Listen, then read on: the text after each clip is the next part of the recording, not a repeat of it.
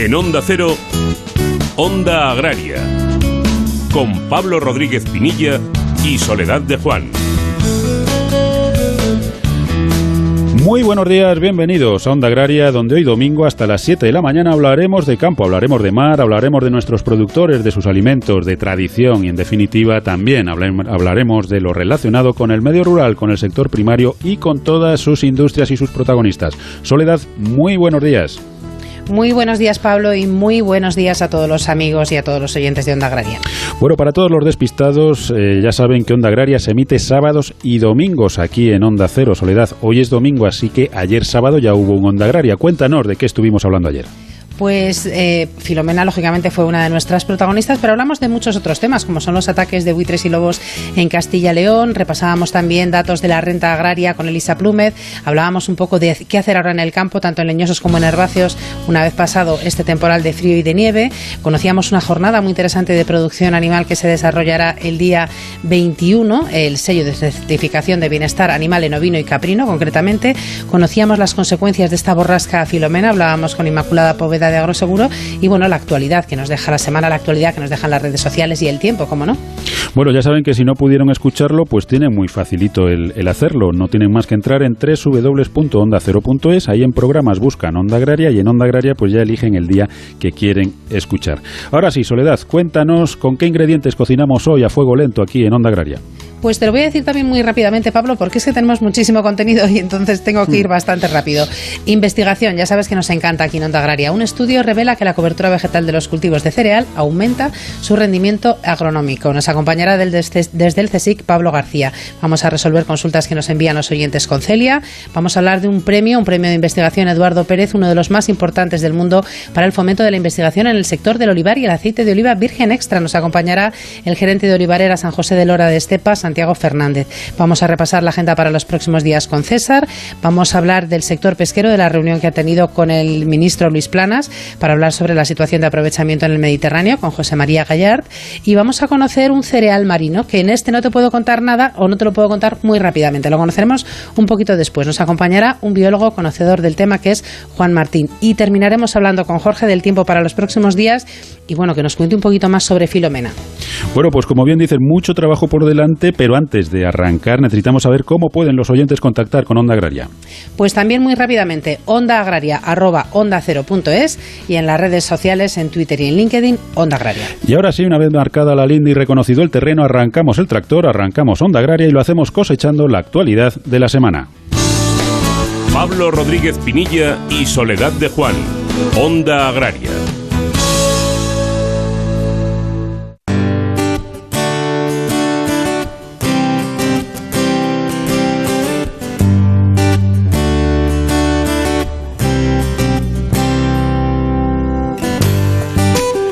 Semana marcada, como decíamos, por las nevadas, por el intenso frío, por su influencia en la producción, pero que también ha dejado otras noticias. Bruselas publica una lista de prácticas agrícolas de potencial apoyo como ecoesquemas en la PAC 2023-2027, cuyo objetivo es contribuir al debate en torno a la reforma de la PAC y a su papel para lograr los objetivos del, del Pacto Verde Europeo, incluidos en la estrategia de la granja a la mesa y de la biodiversidad 2030.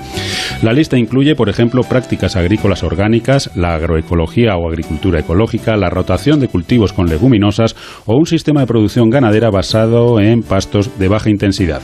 Además, también comprenden la agricultura baja en carbono, como la agricultura de conservación o el uso extensivo de pastizales permanentes, la agricultura de precisión o, en el caso de la ganadería, el uso de aditivos alimentarios con el fin de disminuir las emisiones de la fermentación entérica, así como las prácticas de cría a favor del bienestar animal o para reducir las necesidades de consumo de sustancias antimicrobianas o antibacterianas.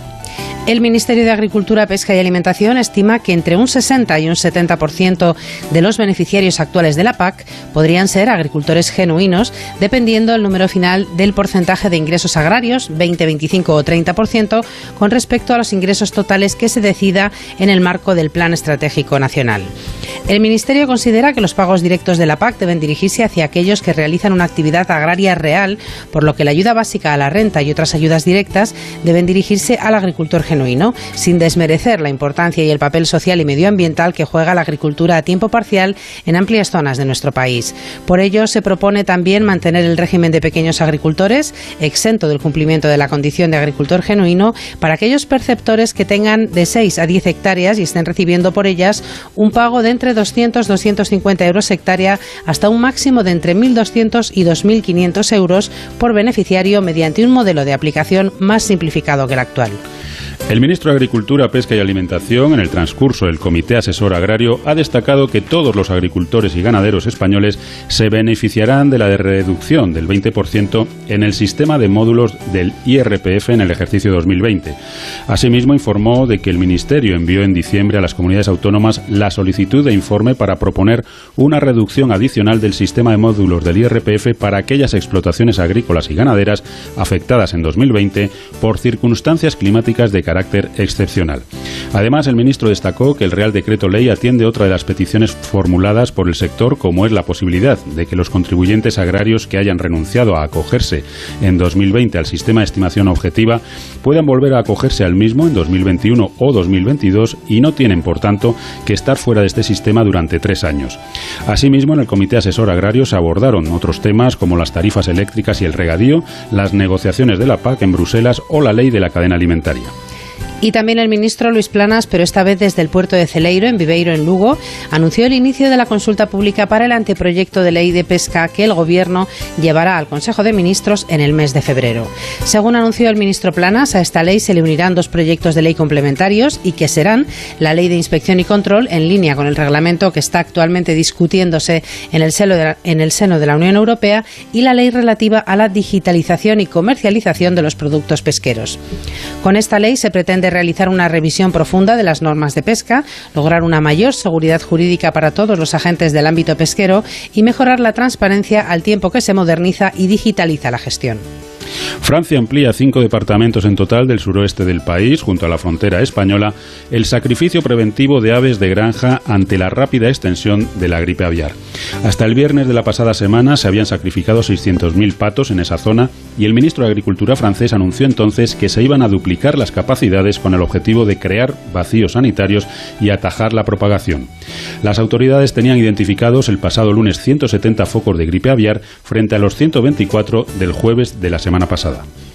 Y finalizamos con la buena noticia de la semana que nos ofrece David Frechilla desde Onda Cero Palencia. Muy buenos días, David.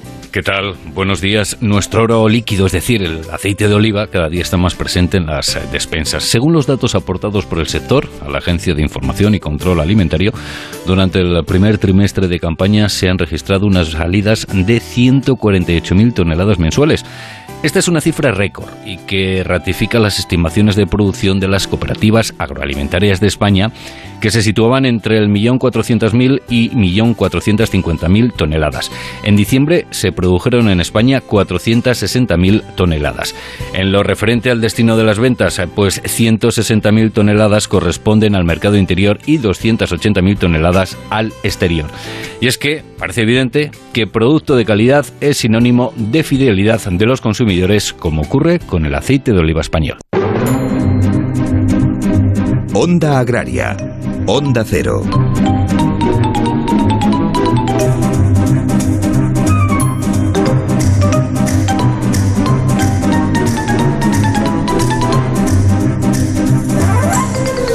Bueno, Soledad, ya sabes que aquí en Onda Agraria nos gusta pues siempre estar al día en tecnología, siempre estar al día en estudios y sobre todo resaltar el trabajo que desde pues eh, todas las universidades, todos los centros de investigación agraria, desde el propio CSIC, se realiza para trabajar por y para el campo español.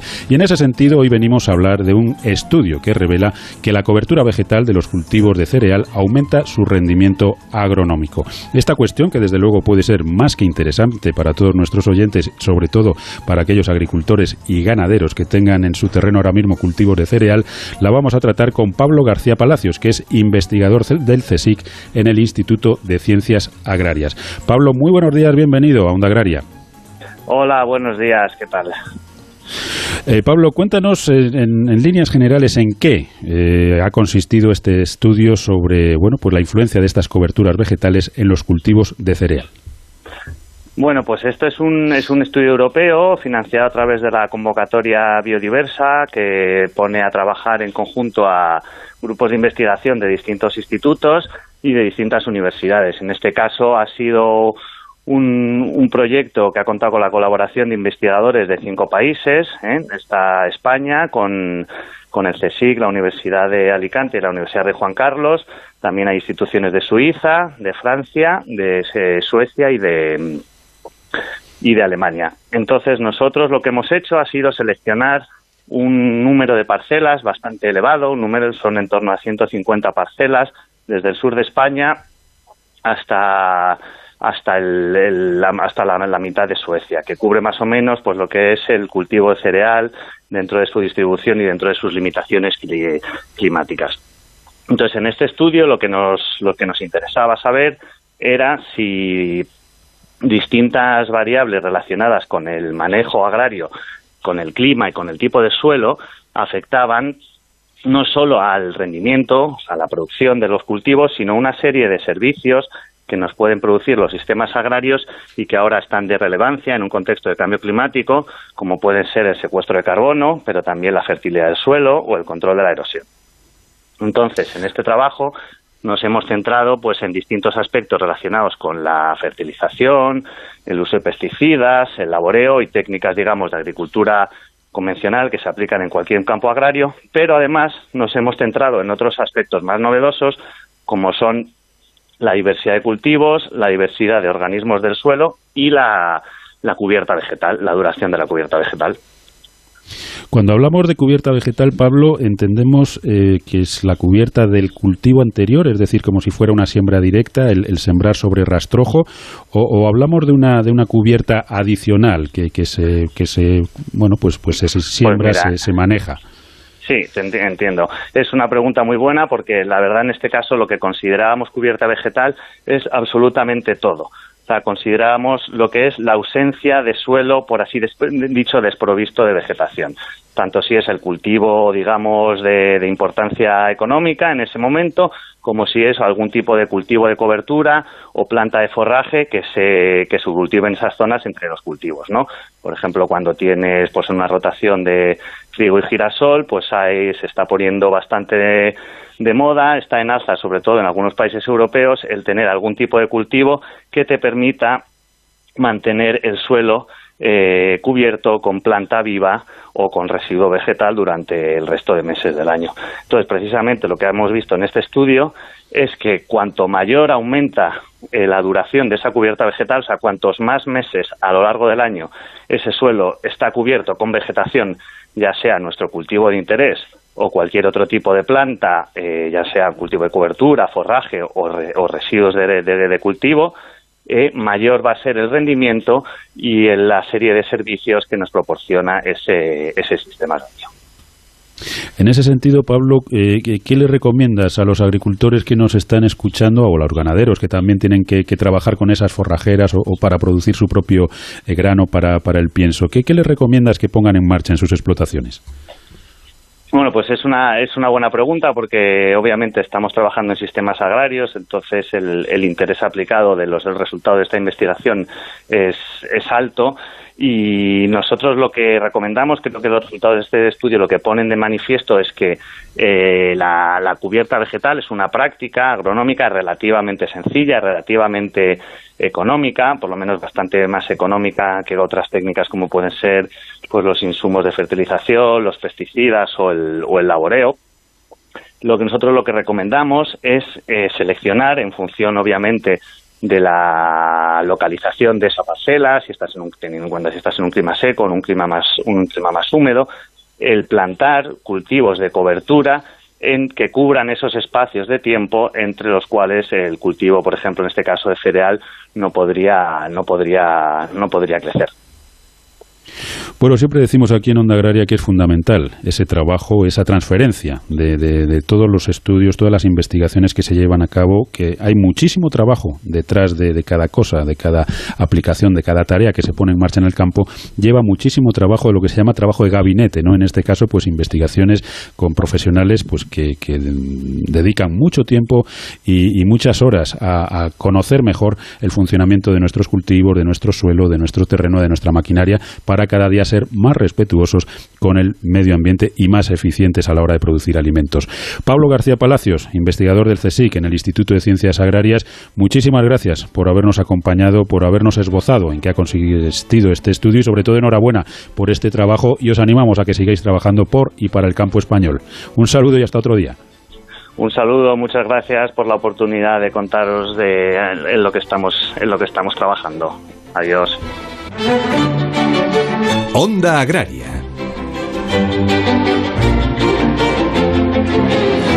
Y un domingo más lo que vamos a hacer aquí en Onda Agraria es resolver consultas y dudas que nos envían los oyentes y que nosotros resolvemos con la ayuda de Celia Miravalles, que recuerdo a todos nuestros oyentes, es abogada, está especializada en Derecho Agroalimentario y es la responsable del blog Nuestro Abogado Responde en Agronews Castilla León. Celia, como siempre, muy buenos días y bienvenida a Onda Agraria. Buenos días, Soledad, muchas gracias. Buenos días, Celia, ¿qué tal va el frío y las heladas? Buenos días, Pablo. Pues, pues bastante frío por aquí, por Valladolid. bueno, no pasa nada, que el frío pasará y nos va a dejar mucha agua, pero bueno, hay que estar atentos porque ha, causado daños que seguramente también nos, nos provoquen alguna consulta en los próximos días de nuestros oyentes. Pero esta mañana tenemos un par de ellas. Nos ha escrito José Luis, nos dice, quiero hacer un contrato de alquiler para varios años en una finca de riego. La finca tiene un pozo propio de mi propiedad y está legalizado.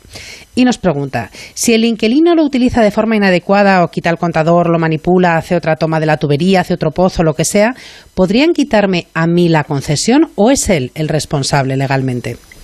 En principio las multas siempre llegan al propietario, ¿no? Por lo que hay que establecer eh, claramente en el contrato de arrendamiento que el responsable de dichas sanciones es el arrendatario, ¿no? que al final es el que está haciendo incumpliendo la ley de aguas, ¿no? y por tanto que en este arrendamiento se obliga a cumplir con toda la normativa existente en esta, en esta legislación de agua. Tenemos una segunda consulta que nos envía Mariano, te la leo porque es un, poco complicada, pero bueno, estas cosas surgen en nuestros día a día. Nos dice Mariano, somos cuatro hermanos propietarios de unas fincas rústicas transmitidas por herencia, cada uno al 25% de propiedad nos dice, los hijos, de uno, los hijos de uno de los hermanos están haciendo las tierras sin pagar renta y declaran la PAC sin tener ningún contrato de arrendamiento. Hemos pensado en bloquearles la PAC, pero no sabemos si se puede bloquear la PAC del 75%, es decir, de mis tres hermanos, cada uno su parte, y otra duda es si los derechos de las tierras para proceder al bloqueo de la PAC tienen que estar a nuestro nombre o eso da igual y con ser propietarios valdría. Eh, como propietarios de las superficies, lo que pueden hacer es solicitar que se les excluyan de la PAC, que esas superficies sean excluidas para que no puedan declararlas nadie, ¿no? Eh, lo que popularmente pues se conoce como el bloqueo de, la PAC, ¿no? Y además lo que consiste pues es evitar que, se pueda pedir, ya decimos, esa solicitud de ayuda, esa PAC, por, por la superficie determinada que indique en, esa, en esa solicitud o bloqueo. Bueno, pues resuelta también esta consulta, Celia. Como siempre, muchísimas gracias, que no pases mucho frío y hasta la semana próxima. Muy bien, muchas gracias, Soledad, a vosotros. Adiós, Pablo, un saludo.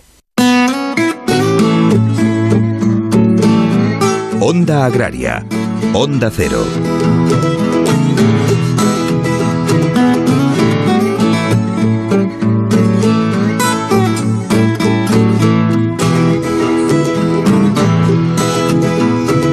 Desde luego fundamental la labor de, Celia, ¿no? A los mandos de ese gabinete que, resuelve dudas de nuestros oyentes, que son dudas legales que surgen cada día, ¿no? Decías lo de que estos días seguro que nos viene algo referente a las heladas, pues sí, eh, está claro, un vecino que no limpia su puerta, que se patina uno, que se que se tuerce el tobillo y ya la tenemos liada, así que es importante desde luego siempre contar con un, un buen asesoramiento legal. Lo mejor es no necesitarlo, ¿eh? también todo se ha dicho de paso, pero la verdad es que que a menudo lo vamos a, precisar.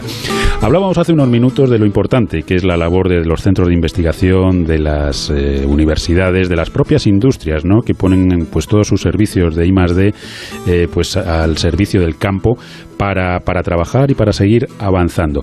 Y también es importantísimo pues el reconocimiento del trabajo bien hecho. Por eso hoy aquí en Onda Agraria vamos a, conocer en, bueno pues quién fue el agraciado del tercer premio de investigación Eduardo Pérez, uno de los más importantes del mundo para el fomento de la investigación en el sector del olivar y del aceite de oliva virgen extra. Un, un premio organizado por la denominación de origen Estepa del que vamos a hablar con Santiago Fernández, que es el gerente de la olivarera San José de Lora de Estepa. Santiago, muy buenos días, bienvenido a Onda Agraria. Buenos días. Eh, Santiago, cuéntanos eh, un poquito en qué consiste este premio de investigación Eduardo Pérez.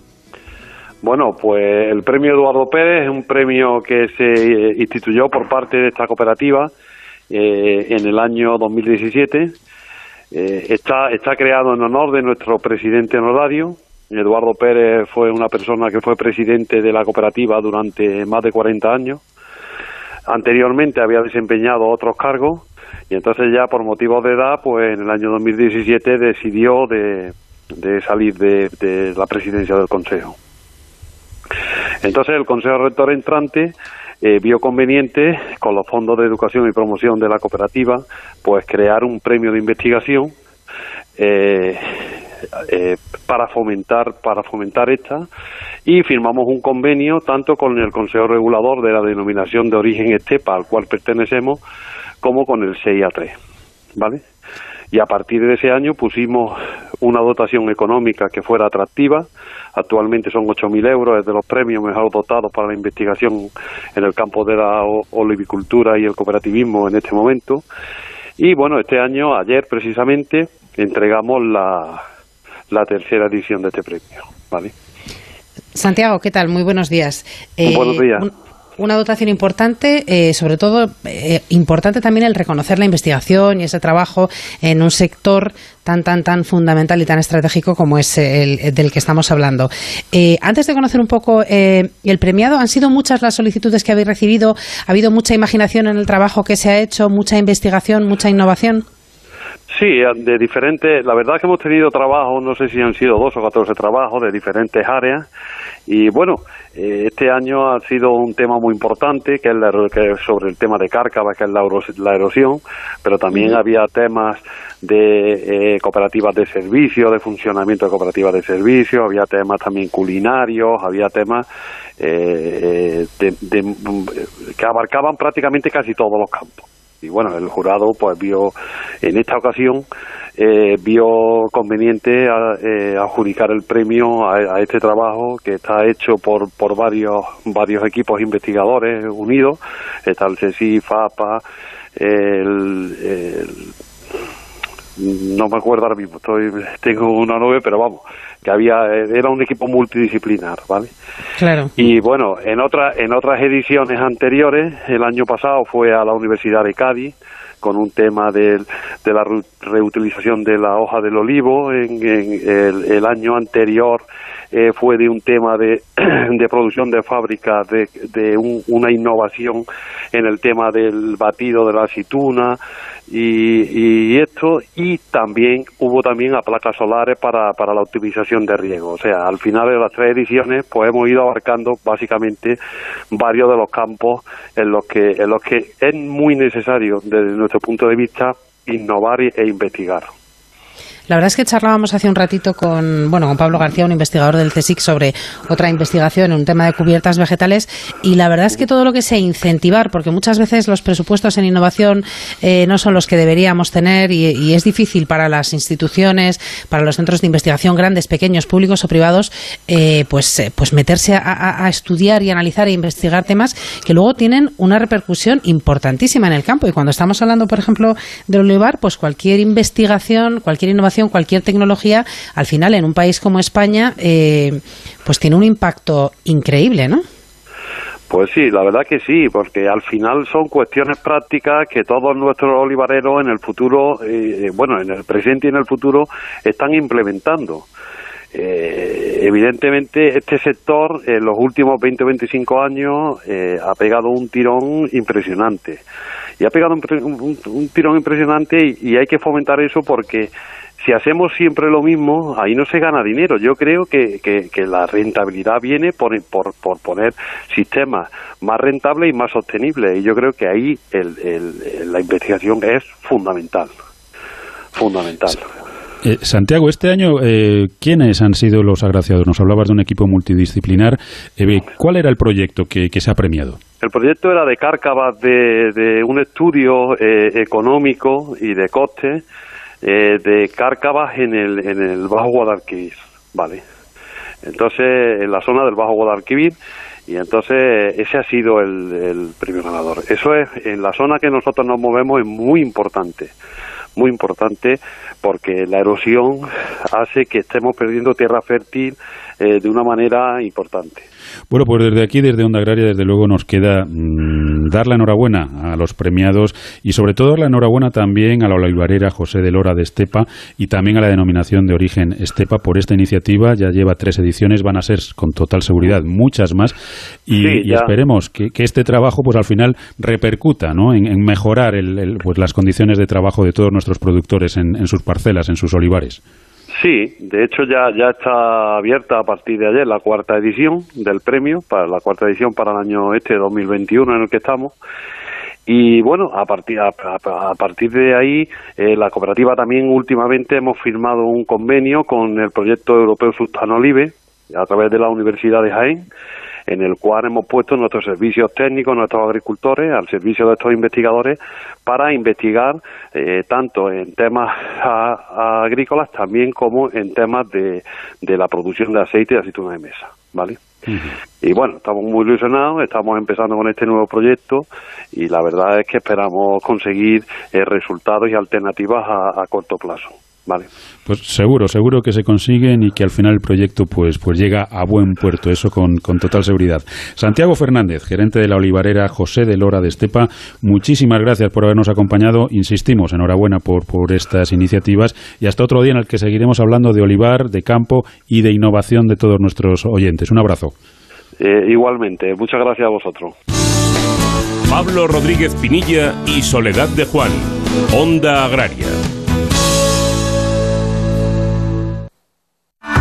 El Colegio Invisible, un espacio donde conviven misterio e historia, viajes astrales, casas encantadas, fenómenos extraños, lugares enigmáticos. El lugar donde dicen que los visigodos ocultaron objetos que siglos después buscaron, por ejemplo, los nazis, un enclave único en el que... Intentando adaptarse un poco a todos los gustos, porque hay gente que le encanta la ufología, gente que le encanta el espiritismo, gente que le encanta los misterios más históricos. Sus otras creencias, que son las que más nos interesan a nosotros, las vinculadas con la magia, con el contacto con el más allá. El Colegio Invisible, con Lorenzo Fernández Bueno y Laura Falcó.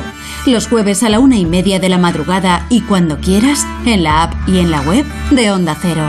Te mereces esta radio. Onda Cero, tu radio.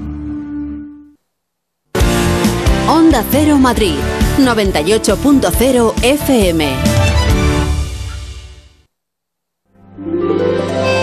¿Cómo suena Madrid? ¿De qué hablan los madrileños? Pepa Gea te lo cuenta. Hablamos de esos vecinos y empezamos en la calle viendo cómo se circula. Empieza el nuevo año hídrico. Podemos contarlos a los oyentes de Onda Cero famosa en el mundo entero que estamos 12 puntos mejor que hace un año. lo más destacado que nos está dejando la actualidad informativa en la Comunidad de Madrid con la gran Paloma de Prada. En el conjunto de restricciones que publica... Feliz José Casillas, ¿qué tal? Con suspense. ¿Qué ha pasado ahora? Pero si es que estamos todo el día con suspense. Los nuevos tiempos que hacen un partido amistoso que no se puede saber nada, que nadie puede entrar, que no se puede claro, contar. el único momento donde podemos estar sin mascarillas cuando estamos aquí en el estudio haciendo radio, muy separados. O llega aquí el artista del grano que y en vez de ponerse los cascos se pone la mascarilla y aparta los cascos. Más de uno Madrid, de lunes a viernes a las doce y media de la mañana con Pepa Gea. Te mereces esta radio. Onda Cero, tu radio. Onda Cero Madrid, 98.0.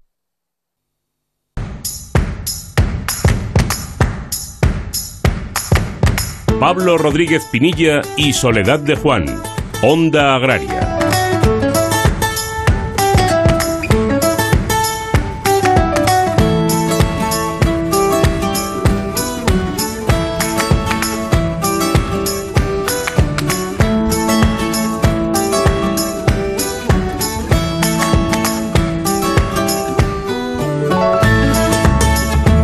Estamos de vuelta. Recuerden que están escuchando Onda Agraria, que están en Onda Cero y que hasta las 7 de la mañana hablaremos de campo y hablaremos también de mar.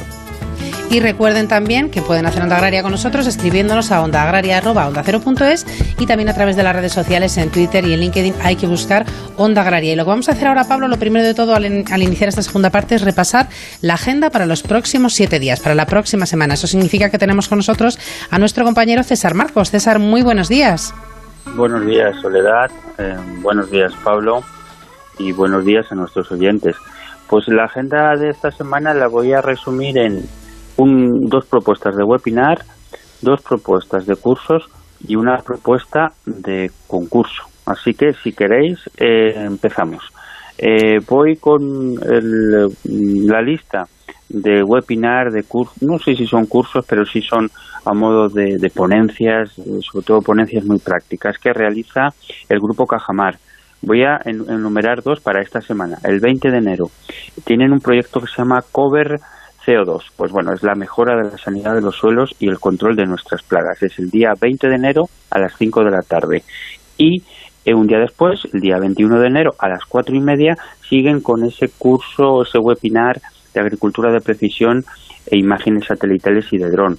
Esta vez he enfocado al viñedo. ¿Cómo acceder? Como siempre, eventos adnagro.cajamar.com. Ahí eh, pueden eh, inscribirse o si tienen alguna dificultad en su web, en la web de ADN Agro de Cajamar. Eso es, digamos, la propuesta de webinar. Eh, la amplío esta propuesta para el viernes que viene, para el viernes que viene, puesto que eh, tenemos un formato nuevo que si queréis en la agenda lo podemos incluir, que es el formato de las redes sociales, el Instagram Live que se llama. Bueno, pues el día eh, 22 a las 8 de la tarde una influencer ganadera de nuestro sector, Lucía Velasco Rodríguez, la asturiana que realiza la transhumancia en, en el Principado. Bueno, pues allí va a entrevistar, ya lo hizo hace eh, dos semanas con Ramón Armengol, eh, el presidente del Colleca, pues lo hará con Pedro Gallardo, nuestro conocido Pedro Gallardo, eh, le entrevistará en este formato tan directo, tan rápido que es un Instagram Live, en su Instagram Live que es Lucía, guion bajero Velasco, guion bajero Rodríguez, eh, guion bajero. Bueno, si ponen Lucía Velasco Rodríguez en Instagram, sale. Bueno, pues allí a las 8 de la tarde, el viernes 22, va a entrevistar a Pedro Gallardo. Y rápidamente, las dos propuestas de cursos, uno que ya ha empezado ya, pero creo que todavía hay eh, posibilidad, es el cuarto curso de emprendimiento en el medio rural que hace la, Red Rural Nacional. Vayan a su página web, redruralnacional.es, y allí podrán inscribirse a última hora porque es muy interesante este curso de emprendimiento para sus proyectos y eh, igualmente para el Ministerio ha lanzado su plan anual de formación eh, 2021 para técnicos en el medio rural. Ahí pueden acceder todo tipo de perfiles de administraciones públicas, grupo de acción local, organizaciones agrarias, cooperativas y asociaciones del medio rural. No cuento más, hay mucho tiempo, hay muchas, muchos formatos para formarse y muchas áreas. Eh, también vayan a la página de la red ruralnacional.es y podrán acceder a todo tipo de detalles en este plan de formación para 2021. Y finalizo, se ha abierto ya eh, por la convocatoria de los premios alimentos de España 2020, ocho modalidades nada más y nada menos, que son la industria alimentaria, la producción ecológica, internacionalización de, nuestras, ah, de nuestra industria alimentaria, producción de pesca y acuicultura, comunicación, restauración y accesit a la iniciativa emprendedora y, como no, el Premio Extraordinario de Alimentos de España. ¿Cómo poder ir? Vayan a la página del Ministerio de Agricultura, Pesca y Alimentación y tienen una pestaña para poder presentarse eh, a estas candidaturas. Ojo, termina el 9 de abril, queda lejos, pero eh, estas, estas candidaturas, estos premios son muy interesantes y enseguida copan la atención de todo nuestro sector. Así que rápido, de manera telegráfica, doy un repaso la siguiente semana entre cursos, formación y eh, concursos. Pues muchísimas gracias, César, como siempre, y hasta el próximo domingo. Saludo. Un abrazo. Onda Agraria.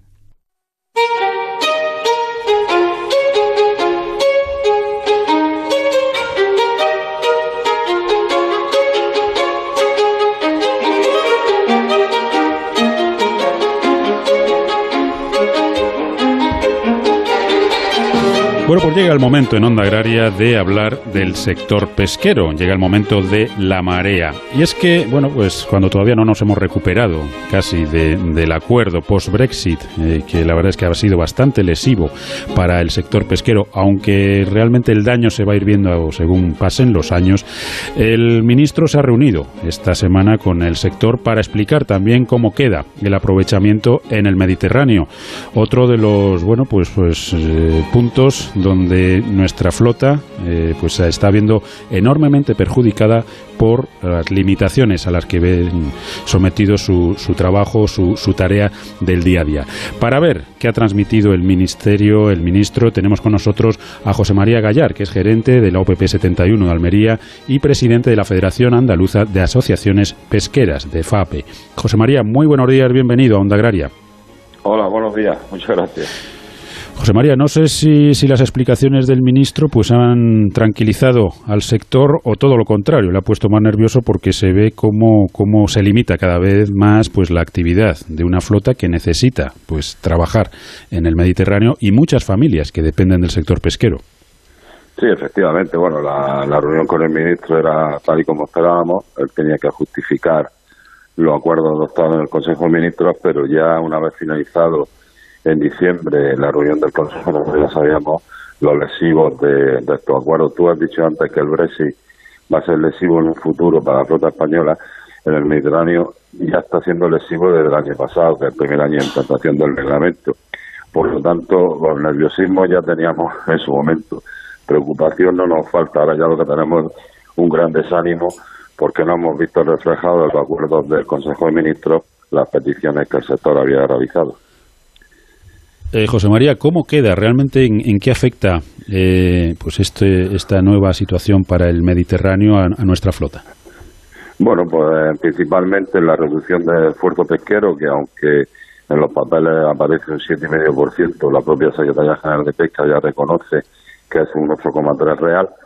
Si esto lo sumamos ya a la reducción que hubo en el año 2020, que también eh, en los acuerdos aparecía un 10%, pero la realidad para la flota española fue un 10%. Nos estamos yendo a un 27% en los dos primeros años de implantación del reglamento, que si lo juntamos con los esfuerzos que ya había realizado el sector con anterioridad, con paradas temporales que vamos a seguir realizando y aumentando, pues en los dos primeros años del reglamento tenemos una reducción del 40% de nuestra actividad. Esto es completamente inasumible y bueno, pone en serio, en serio peligro la, actividad de la flota. Tenemos un cálculo de que un 60% de la flota este año no va a tener días suficientes para realizar la actividad a lo largo del 2021. Y esto lo juntamos con la propuesta del acuerdo que hizo España y Francia para que en junio se hacer un examen de nuevas medidas de selectividad en arte, que no hay tiempo, porque estamos ya en el mes, digamos, prácticamente febrero, no tenemos tiempo para realizar esas pruebas, para tener los resultados en junio. Y si eso también le añadimos que en el artículo 11 que habla de espacios vedas temporales, la Comisión quiere aumentar las, las vedas temporales las zonas restringidas de la pesca que hay ya en vigor en, este, en estos años, pues la verdad es que los acuerdos son completamente inasumibles por parte del sector. José María, eh, muy buenos días. Yo, le quería preguntar eh, cuál es el feedback que han obtenido del ministro Luis Planas, porque situación complicada, pero ¿y ahora qué vamos a hacer como sector? ¿Habrá que intentar minimizar el impacto de esta situación o qué? ¿O se han establecido un calendario? Sí, bueno, buenos días primero. Sí, se estableció, estamos esperando también que nos lo comunique la Secretaria General de Pesca. Vamos a tener reuniones que ya de hecho hay prevista una para el próximo día 22. Nosotros soluciones encima de la mesa hemos puesto, porque teniendo en cuenta la pandemia que estamos sufriendo, el año pasado ha habido un excedente de días de 13.800 días que la flota no ha pescado, porque ha paralizado por temas por temas sanitarios. Y lo que hemos pedido que bueno que ese sobrante de días que no se ha pescado en el 2020 se pueda extrapolar al, al 2021. No que la flota pesque 13.000 días más, sino que ese porcentaje lo que suponga los 13.800 días, se reduzca del 8 del 8,3%. Y así tendríamos una reducción de esfuerzo pesquero en el 2021. En el tema de selectividad también hemos puesto mm, soluciones encima de la mesa. Desde Andalucía ya se presentó en el mes de noviembre un proyecto ambicioso con unas modificaciones en el arte, pero claro, la, la administración este tema es muy lenta, no tenemos todavía ninguna respuesta por parte de nuestra comunidad autónoma, que es quien tiene que, dirigir el proyecto. Viendo la situación, pues ya te digo, estamos muy, muy preocupados porque no vemos eh, que la pesca tenga una respuesta política como se merece, ¿no? A la comisión, ya que para los pies este comisario, un comisario eminentemente medioambientalista, y la pesca también tiene un, pilar básico que es la sostenibilidad económica y social de la actividad y eso vemos que está en serio peligro. Desde luego que sí, está muy bien velar por, por la salud de las poblaciones pesqueras, que eso es fundamental, pero también hay que velar por la salud y la, permanencia de, esos pescadores, ¿no? que al igual que decimos con agricultores y ganaderos, que muchas veces se están convirtiendo en la especie peligro de extinción, podemos hacerlo extensivo, lamentablemente, al sector pesquero con, con todo su personal, con todos sus empresarios, que dependen de una serie de aprovechamientos que cada vez están más limitados. Aquí en Onda Agraria estaremos muy atentos a la evolución y, y veremos a ver si por lo menos menos alguna de esas demandas que hace el sector pues son atendidas y minimiza el daño que se prevé vaya, vaya a, provocar estos acuerdos en, en, el sector pesquero de la flota española. José María Gallar, gerente de la OPP 71 Almería y presidente de la Federación Andaluza de Asociaciones Pesqueras, muchísimas gracias por habernos acompañado. Un abrazo fuerte de Onda Agraria y, aquí seguiremos contando lo que ocurre con el sector pesquero para que entre otros los consumidores también conozcan en qué situación están todos sus trabajadores. Un abrazo y hasta otro día. Gracias a vosotros. Es fundamental que no, el apoyo de, los medios públicos de, comunicación para que, como tú dices, el consumidor sepa la realidad de nuestro sector, un sector que el gobierno nos, nos calificó de esencial, pero para otros temas no somos nada esenciales para ellos. Bueno, por nuestra parte es un placer y una obligación transmitir ese, ese mensaje. Un abrazo y hasta otro día, José María. Venga, gracias. Hasta ahora. Onda Agraria. Onda Cero.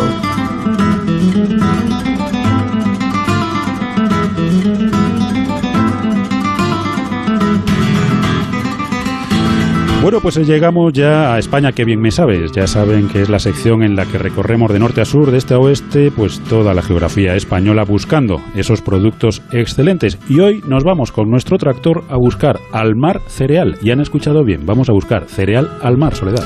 Sí, un cereal marino y además es que hoy estamos muy investigadores, Pablo.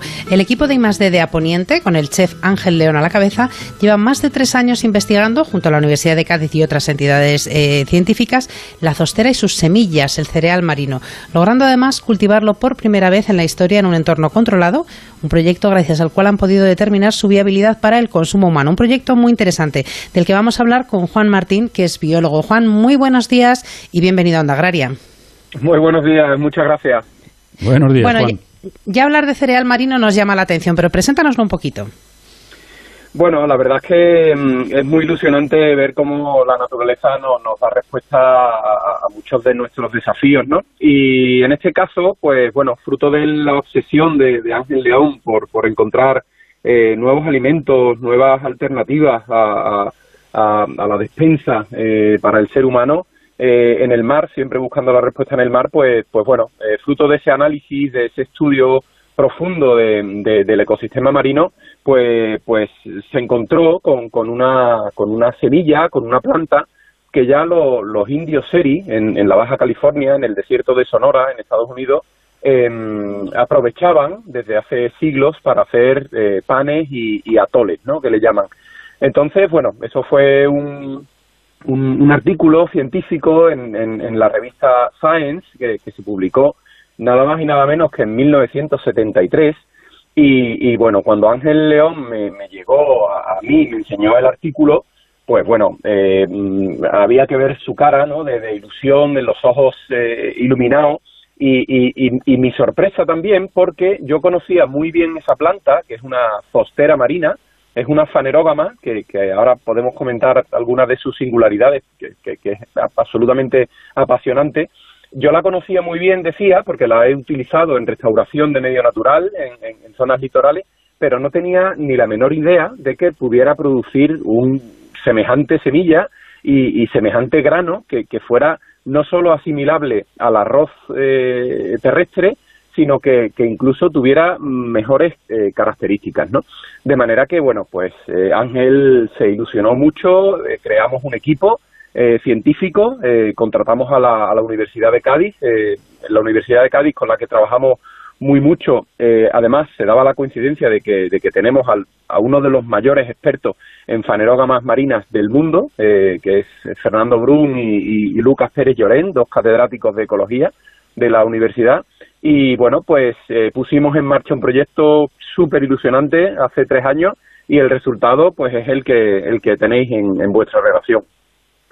¿Y cuál es el resultado? Cuéntanos, porque claro, por lo que nos estás contando, aparte de, yo creo que estaban los astros alineados, ¿no? Estabais un conjunto de gente que casualmente, entre comillas, pues conocía y podía desarrollar este tema. Pero claro, a lo mejor no pensabais en su utilización como alimento.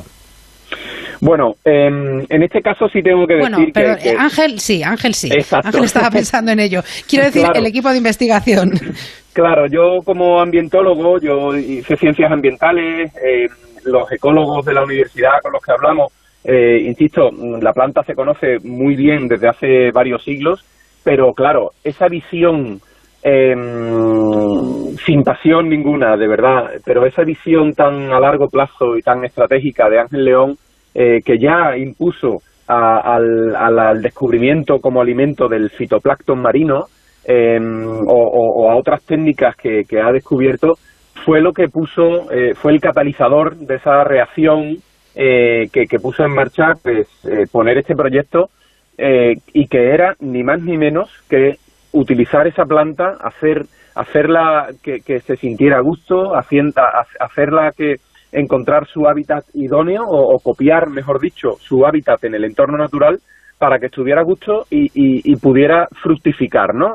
pudiera producir esa semilla y eso es, pues, ni más ni menos que lo que hemos conseguido, y la verdad es que mm, sin pasión y, siendo un poquito bajando a la tierra y, hablando eh, con la ciencia en la mano, sí podemos decir que es la primera vez en la historia eh, en la que hemos conseguido, se ha conseguido domesticar, entre comillas, esa planta y eh, reproducirla, o sea, cerrar el ciclo biológico completo de la planta en condiciones controladas. Eso sí es un, hito, es un, algo que, que a los científicos de diversas partes del mundo a las que le ha preguntado Times y otros periodistas han corroborado. Eh, Janine Olsen, por ejemplo, que es una investigadora norteeuropea que fue la descubridora, la que, la, que descifró el genoma eh, de, la fostera marina, o Carlos Duarte, mm, catedrático también del CSIC y, investigador eh, reconocido mundialmente, son, pues bueno, nuestras alianzas eh, y personas que han corroborado, digamos, pues ese sueño que en su día tuvo Ángel y que no ni mucho menos era un sueño, sino que sino que podía hacerse realidad y gracias a la apuesta de, de Aponiente y de, y de Ángel León, esa ilusión tan tan permanente por la I más D, ¿no? Por, por descubrir, por, por, por la inquietud de, de, ofrecer al ser humano pues un poquito más de conocimiento sobre ese medio marino que es el que nos ha dado la vida desde hace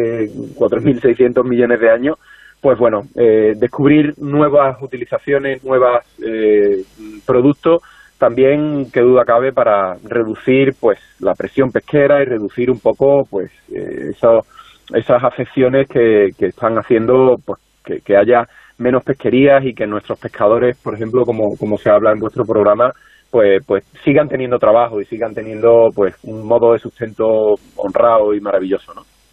Claro que sí. Eh, Juan, nos quedamos sin tiempo. Hemos conocido hoy este cereal marino, pero nos gustaría conocerlo un poquito mejor, cómo es, cómo es el cultivo del cereal marino y también la parte gastronómica. Así que si te parece bien, te emplazamos para otro día, si puedes la semana que viene, perfecto, y seguimos hablando de él. Encantado. Hay mucho por hablar de, de la zocera marina, es una planta mágica y, encantado de compartir nuestro conocimiento con, los oyentes de Onda Cero. Pues hablamos en los próximos días. Muchísimas gracias, Juan. Saludos. Muchas gracias a vosotros.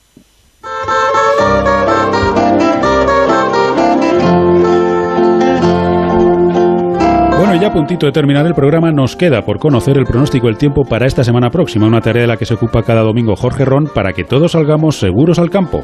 Agroseguro te ofrece el tiempo en el campo. Muy buenos días, Jorge. Hola, buenos días, soy y Pablo y un cordial saludo a nuestros amigos agricultores y ganaderos. Vamos a comentar inicialmente la semana tan fría que hemos tenido y destacar unos datos para el día 12, por ejemplo, que fue el día más frío, que un pueblo bello en Teruel a las cuatro y media de la mañana marcó 25 grados y medio bajo cero. Fíjate qué temperatura. Molina, en Guadalajara, a las 5.40, 25,2. Y Teruel, por ejemplo, ya como capital de provincia, a las 8 y 20 de la mañana marcó 21 grados negativos. Y al día 13, al día siguiente, empezaron a recuperar y con esto no te digo que hiciera calor, pero bueno, Molina hizo solamente 19,9 grados a las once y media y Bello, que el día anterior había marcado un registro histórico, marcó a las tres y media de la mañana 17,3 grados a las 11 de la mañana. Así como ves, el frío ha sido de récord en todos los lados, al igual que las nevadas que todavía se siguen padeciendo y que esa nieve se vaya en muchas partes de la península. Pero vamos a hablar un poco del futuro, que es lo que nos tenemos por delante. La semana la iniciamos todavía bajo el dominio de las altas presiones. Los vientos soplan del suroeste sobre la zona de Galicia y las temperaturas se siguen recuperando de forma lente. Solo tendremos algo de nubosidad, sobre todo en las orillas del Cantábrico, con algunas precipitaciones en el norte de Galicia, preferentemente en el Cantábrico más que nada en el País Vasco por la tarde y también en el Pirineo. El resto de la península cielos poco nubosos con una situación de recuperación térmica, especialmente en la vertiente mediterránea. De cara al martes, un sistema frontal se acerca a Galicia, empezará a producir precipitaciones pues a partir del mediodía en su costa atlántica. Precipitaciones que según avance la jornada se irán extendiendo hacia la zona de León, el interior de Asturias, más ocasionales en la zona costera de Asturias, ya que los vientos del suroeste favorecen el ascenso térmico y que todavía no llueva en las costas del Cantábrico. A la madrugada del miércoles esas precipitaciones se irán extendiendo. Ya afectarán a lo largo del miércoles a la mitad occidental de la península lo que es el oeste de Castilla y León, de Extremadura, el sistema central de Andalucía y de Galicia. Van a ser más abundantes lo que es en el oeste del sistema central, en Extremadura, el oeste de La Mancha y también el oeste de Andalucía. Serán precipitaciones persistentes prácticamente durante toda la jornada, con lo cual al final del día las cantidades registradas serán importantes. De cara al jueves la situación se mantiene similar. Vientos del oeste favorecen las precipitaciones en Galicia, en el oeste de Castilla y León, zona centro, Extremadura, La Mancha y Andalucía. Si bien el jueves las precipitaciones serán por la tarde cuando se volverán a intensificar, sobre todo en estas zonas más occidentales. Todas estas precipitaciones se, adentran hacia el interior de la península y prácticamente a la vertiente mediterránea no llegan, ya que el viernes será el único día en que esas lluvias se generalicen por toda España. Bajan las temperaturas, volverá a nevar en zonas de montaña del Pirineo, Sistema Central, el Ibérico y también la cordillera Cantábrica. Por el resto de la península, lluvias, precipitaciones en generalmente débiles, en zonas serán moderadas, sobre todo cuanto más al oeste de la península nos situemos. Así que, como ves, una semana marcada por las lluvias prácticamente a partir del martes que se inician en Galicia, pero en los posteriores días se extenderán al resto de la península. Favorecerá el deshielo, toda este agua sobre la nieve hará que las correntías sean mucho más grandes y la única noticia buena será que las cuencas hidrográficas del oeste que han estado o están tan mal, la del Guadiana, Guadalquivir, toda este agua eh, que no ha tenido tanta nieve, pero sí el agua que va a tener va a ser abundante, pueda recogerse y, mejore un poco las cosas. Así que semana pasada de frío y nieve, esta semana que viene de lluvias y no lo sé, tal como llevamos el año, la verdad es que da miedo. Bueno, pues solamente con las temperaturas que nos has comentado al principio, Jorge, la verdad es que me ha entrado un frío que, que, voy a tener que tomarme un caldito en breve porque si no, no, no me voy a reponer en todo el día. Esperemos y nos quedamos sobre todo con esa buena noticia de lo que supone esas nevadas a efectos hídricos para, para todas nuestras cuencas, que yo creo que, que, bueno, los daños están ahí, ya no podemos hacer nada, podemos trabajar para minimizarlo, podemos, bueno, pues hacer cuestiones administrativas, pero quedémonos con la parte positiva y es que la nieve es buena en cuanto a, a lo que agua se refiere para nuestro campo. Jorge, que pases un buen domingo y hasta la semana que viene. Hasta la semana que viene y atención, la zona occidental de la península con las lluvias. Ahí es donde lloverá más. Un abrazo. Un abrazo. Amaneces antes que el sol y peleas contra heladas, pedrisco, viento, lluvias y cada día empiezas de nuevo. Eres de una naturaleza especial. Por eso en Agroseguro hay un seguro especial para ti.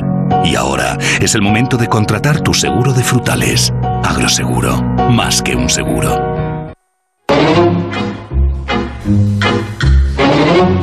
Bueno, y ahora sí que sí, se nos acabó el tiempo, pero ya saben que solamente por hoy, porque el próximo sábado volveremos aquí en Onda Cero de 6 a 7 de la mañana, ya saben, para hablar de campo y hablar también de mar. Jorge Zamorano y Nacho Arias estuvieron en el control técnico a los mandos de la cosechadora. Soledad, hasta la semana que viene. Hasta la semana que viene a todos.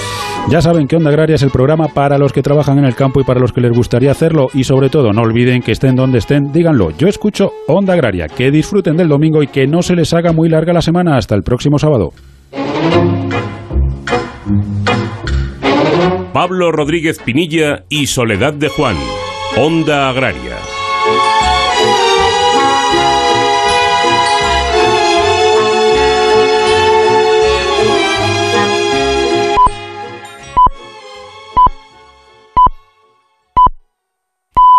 Son las 7, son las 6 en